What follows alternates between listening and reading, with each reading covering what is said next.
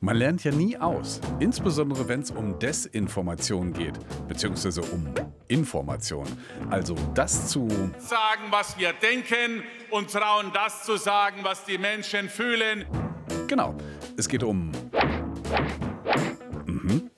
Oder wie man in Bayern sagt, Wir haben keine Schere im Kopf, sondern wir sprechen aus Herz und Leidenschaft. Darum ist in Bayern der Tag der korrekten Informationsvermittlung ein wichtiger Feiertag.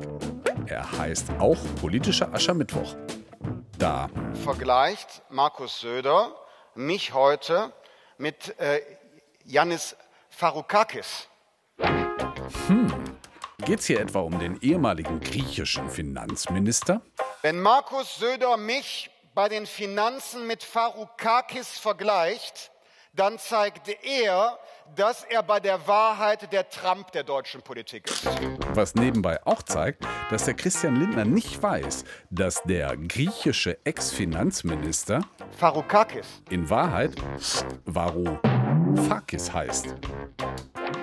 Die gewissenhafte Prüfung von Informationen, die gilt insbesondere für Zitate.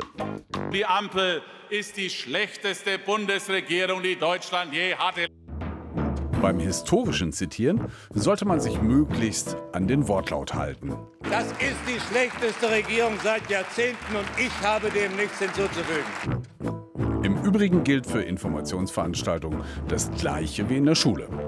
Wir sind gekommen, um zu bleiben. Wir sind gekommen, um zu bleiben. Abschreiben ist okay, man darf sich nur nicht erwischen lassen.